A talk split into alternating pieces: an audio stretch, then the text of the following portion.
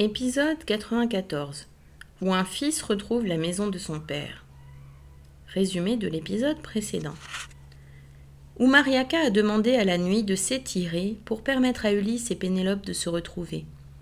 Ulysse a pu faire à sa femme le récit de ses vingt années de guerre et d'errance. Il est des chemins qui s'impriment dans le corps pour toujours nos pieds les reconnaissent, nos yeux en caressent chaque courbe, chaque bosse. Pour Ulysse, il en était ainsi de celui qui menait du palais d'Ithaque au domaine appartenant à Laerte, son père.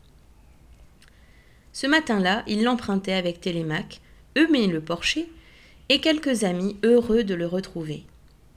La terre gorgée de soleil était brûlante, mais les lauriers qui bordaient la route étaient si hauts qu'ils offraient leur fraîcheur aux marcheurs roses, blanches, rouges.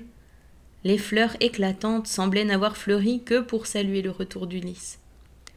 La beauté d'Ithaque ravissait le cœur de celui qui avait tant soupiré après son île. Il se félicitait de n'avoir encore rien dit de son prochain départ à Pénélope. Trop tôt, il n'avait pas pu. Avait préféré la laisser savourer quelques heures, quelques jours, ce bonheur retrouvé. Lorsqu'il s'approcha de la maison de Laerte, Ulysse sentit une boule d'émotion lui serrer la gorge. Autrefois, Anticlée, sa mère, se, postait sur le seuil pour l'accueillir. On voyait sa silhouette de loin se détacher sur la pierre blanche. Elle l'avait fait quand jeune homme il était venu présenter Pénélope à ses parents. Les deux femmes, en se voyant, avaient d'abord échangé un long regard muet. L'un disait Regarde mon fils comme il est beau. J'en ai pris grand soin. L'autre répondait Ton fils est un homme superbe. À mon tour d'en prendre soin. N'aie crainte. Puis, en un geste instinctif, elle s'était tendu les mains et les avait serrées longuement, comme un pacte, une transmission d'amour. C'était la même silhouette qu'il attendait sur le seuil de la petite maison lorsqu'il était venu présenter son fils. Il lui avait donné le bébé sans un mot, et elle l'avait attiré contre elle avec les doux gestes de la grand-mère qu'elle devenait. La dernière fois qu'il l'avait vue ainsi, c'était le jour de son départ pour Troyes. Mais Ulysse préférait oublier le visage baigné de larmes de sa mère et ses derniers mots. Ne tarde pas trop, mon fils, j'ai peur de ne pouvoir t'attendre bien longtemps. Aujourd'hui, Ulysse savait qu'aucune petite silhouette ne se pencherait sur le perron pour l'accueillir. Les larmes lui montèrent aux yeux. Il préféra faire un détour de quelques mètres avant d'atteindre la maison et passer par le grand verger où, il en était sûr, son père s'occupait de ses arbres. Entrez dans la maison, préparez un bon repas, mes amis, j'arrive. Le jardin était aussi soigné qu'à son habitude. Des plants de tomates mûres, des courgettes et des aubergines au ventre rebondi voisinaient avec de frais oignons blancs et des poivrons verts. Au-delà du carré de légumes, des arbres ployaient sous le poids de leurs fruits. Un peu plus loin, on devinait la vigne, où rougissaient de grosses grappes de raisins. L'endroit semblait désert. Soudain, au détour d'une allée, Ulysse aperçut son père.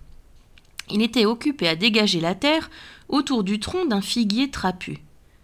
Il bêchait avec des gestes lents et précis. Lorsqu'il leva la tête pour observer l'étranger qui arrivait, Ulysse fut bouleversé par son visage vieilli, sillonné de rides. Il portait un vieux manteau rapiécé, couvert de boue, une toque malpropre en poil de chèvre sur la tête, et avait enveloppé ses jambes, pour les protéger des écorchures et des épines, de sortes de guêtres en peau de bœuf. Qui es-tu, étranger? Et d'où viens-tu? lui demanda Laerte. Ulysse décida de ruser un instant.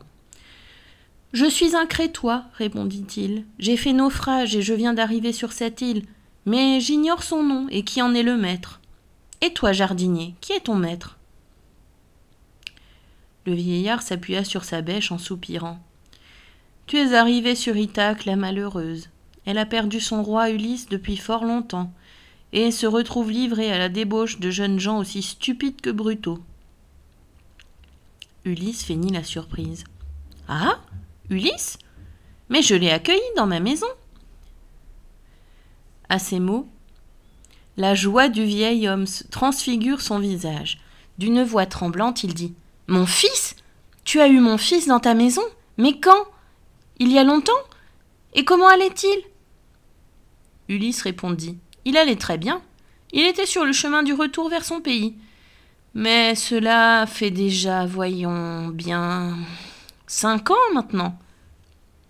La lueur sauvage qui s'était allumée dans le regard de Laerte s'éteignit aussitôt. Il se mit la tête dans les mains et sanglota doucement. Ulysse, bouleversé, se précipita et prit le vieil homme dans ses bras. Papa, papa, c'est moi, Ulysse, ne pleure plus. Mais Laerte se dégagea d'un geste brusque. Tu n'es pas drôle, étranger, et tu te moques bien cruellement du chagrin d'un père. Ulysse se jeta à ses pieds et lui en serra les genoux. Père, excuse ma mauvaise blague, mais oui, c'est bien moi, je t'assure. Laerte le dévisagea et cracha entre ses dents. Je ne te crois pas. Et il saisit sa bêche d'une manière menaçante comme pour chasser cet étranger. Comment Ulysse allait-il se faire reconnaître?